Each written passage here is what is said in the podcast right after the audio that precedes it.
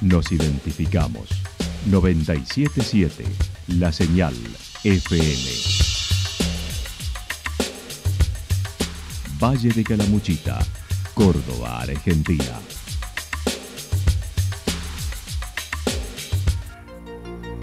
El más completo resumen de las noticias de la región, encontralos todos los días a las 12 y 30, a las 16 y a las 22 horas. Panorama de noticias.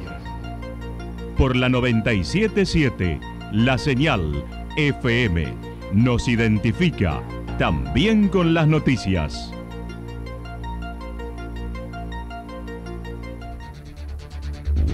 Municipalidad de Villa del Lique. Una forma de vivir. Gestión Ricardo Zurdo Escole.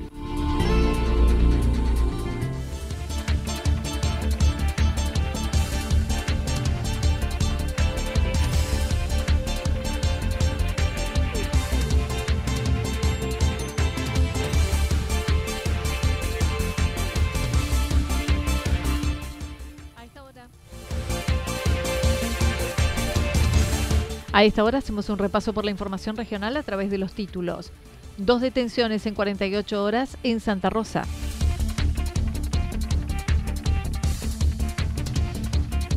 Asamblea en el Centro de Jubilados de Santa Rosa. Un argentino en el Titanic en el Museo del Carruaje de Villa Ciudad Parque. La actualidad en síntesis. La actualidad en síntesis. Resumen de noticias regionales producida por la 977 La Señal FM. Nos identifica junto a la información.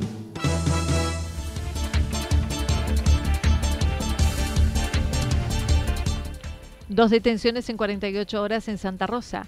El lunes a la noche se produjo una detención en Santa Rosa por un delito de instancia privada, violencia familiar, procediendo además al secuestro de un revólver calibre 32 corto, un rifle automático calibre 22 largo con mira telescópica, una escopeta doble cañón calibre 16, dos rifles aire comprimido y 232 cartuchos. El jefe de zona 2 indicó. El día lunes a la noche, ya en horas de la madrugada del día martes, un hecho este, que culminó con la con la detención de una persona en allanamiento y detención de una persona sexo masculino mayor de edad, este, ordenado por la Fiscalía de Tercero en el marco de las actuaciones por eh, violencia, eh, perdón, de, un hecho de instancia privada en el sector de, Villa Estrada, el cual permanece alojado en sede policial a disposición de la Fiscalía de Ciudad Tercero. Luego, ayer alrededor de las 13 horas, advertidos por un llamado telefónico del personal de la cooperativa local, dieron aviso de una persona que estaría cortando y sustrayendo cables de la cooperativa. Ante ello se montó un operativo cerrojo en el sector, logrando la aprehensión de un masculino de 22 años, quien se le secuestró una mochila, tijera, cortaperno, una pinza y una gomera de madera en la ruta 5 a la altura del barrio El Faro, según lo manifestó el comisario inspector Rubén Roldán. La segunda tuvo lugar en la, víspera, en horas eh, alrededor de las 11 horas, 12, eh, sobre ruta 5, a la altura de Valle del Faro, en Santa Rosa Calamuchita. También una persona de sexo masculino, mayor de edad. Producto aparentemente, esta persona se encontraba sustrayendo cables de la, de la red eléctrica, cables de alta tensión. Cuando arriba, cuando arriba el móvil al lugar, se pudo constatar que esa persona que poseía una mochila y en su interior tenía un alicate cortar perno, una pinza, un cuchillo y estaba en plena actividad delictiva. Bien. Sí, también es oriunda de La Rosa, más precisamente barrio de Villa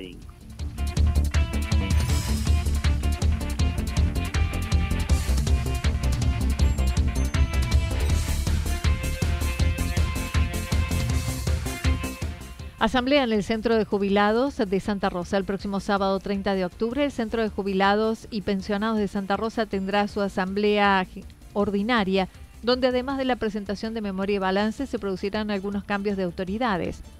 La presidente comentó.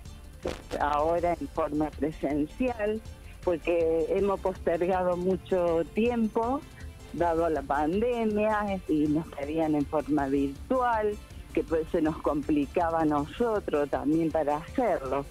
Pero ah, sí, ahora ya está todo decidido, hecho como para hacer la asamblea ese día e invitar a los socios que asistan también a la sede para que se interioricen del manejo del centro. Sí, algunas autoridades. Eh, hay, hay cambio, o sea que, bueno, yo seguiría, seguiría dos años más, que la vicepresidenta, la tesorera, sigue las mismas personas. La secretaria cambia, eh, asume la señora María Cristina Belbruno en lugar de Carmen Pérez, que esos son los cambios y un vocal que iría en lugar de María Cristina del Bruno. y Carmen va a la parte de, revisora de cuentas. Con actividades restringidas, hace un mes volvieron con algunas presenciales, pero la pandemia debieron enfrentarlas con las reservas para sostener la entidad. Por PAMI no habrá talleres presenciales por este año, todos son virtuales. Y muy, muy difícil, muy complicado, porque nosotros nos manejamos con eh, la colaboración de los socios y al estar cerrado el centro nadie, nadie asistía, desde luego. Muy complicado. Por suerte teníamos unas reservas como para mantener los gastos de servicios y todo del centro. Por ahora el tema del PAMI no creo que este año no vamos a recibir ninguna ayuda para seguir con los talleres, o sea, se está haciendo todo en forma virtual todavía, algún tres talleres que están, que es el ritmo latino, gimnasia y nutrición, son tres talleres que las profesoras están dando en forma virtual. El próximo viernes se llevará a cabo una charla libre con una psicóloga de 17 y 18 horas y se evaluará si continúa como taller. El 6 de noviembre se realizará el primer baile de jubilados con los protocolos vigentes, luego de casi de 20 meses suspendidos.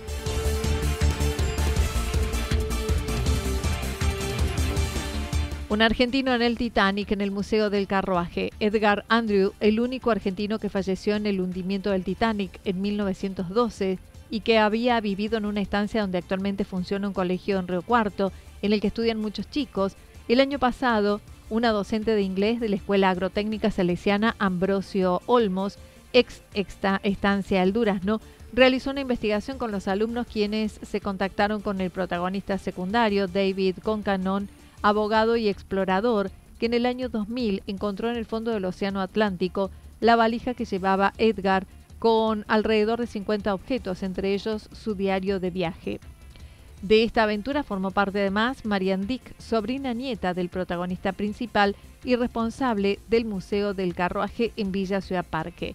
La muestra ahora está allí. Profesora de inglés, trabajando con sus alumnos, les comentó eh, o les preguntó si sabían que eh, el único pasajero argentino había estado caminando por, por esos terrenos ahí de la, de la escuela.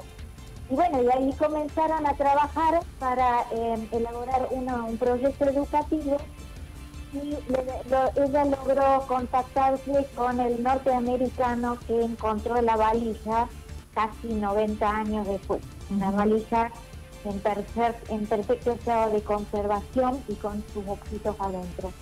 Eh, bueno, también se contactó conmigo y se realizó un video de YouTube que la verdad que fue fantástico, duró casi una hora y media. El norteamericano estaba muy emocionado de, poder este, eh, hablar con los chicos y poder hablar conmigo también como, como descendiente del dueño de esa valija. Y bueno, entonces ella después siguió trabajando y elaboró un eh, museo virtual. El museo virtual se llama Museo Virtual Edgar Andreu. El museo, el museo, Virtual y la muestra itinerante Un argentino en el Titanic tiene todo lo relacionado al episodio del gigante del mar, que además se fueron enterando a través de su hermano, quien investigó a fondo el tema y lo relató en el libro Una valija del Titanic. Permaneció un tiempo en el Museo Histórico de Río Cuarto, después pasó a, la estancia, a la escuela San Ambrosio, o sea, a la estancia El Durazno, y ahora la tenemos nosotros. Es una muestra itinerante que, digamos, la idea es trasladarla a otros museos, eventualmente también a otras escuelas.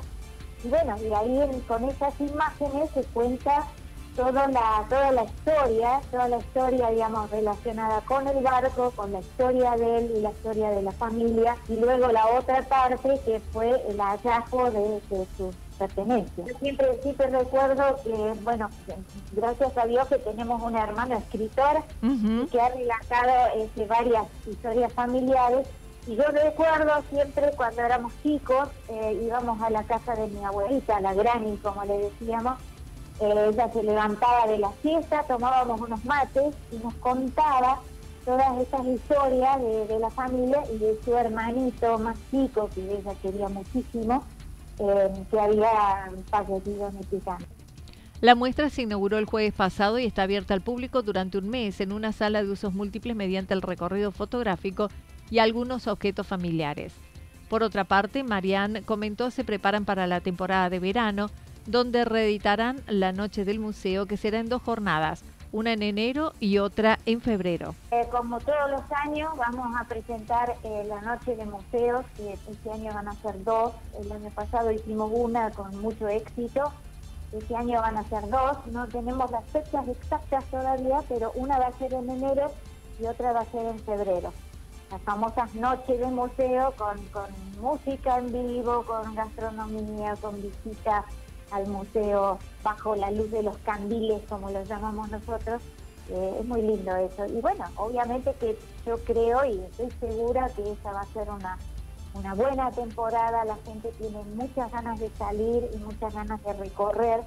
lo que hemos estado viendo en este mes de octubre, que se ha movido la, gente por todo el valle. ha sido interesante la, la la visita en, este fin de semana largo de octubre.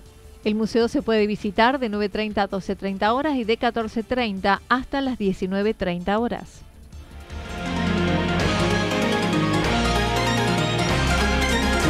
Toda la información regional actualizada día tras día.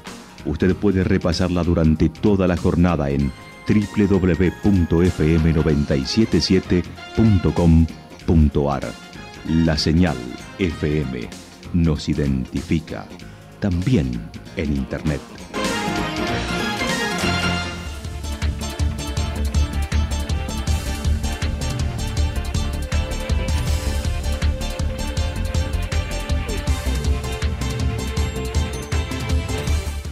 El pronóstico para lo que resta de la jornada indica parcialmente nublado, temperaturas máximas entre 27 y 29 grados. El viento estará soplando del sector norte entre 23 y 31 kilómetros por hora.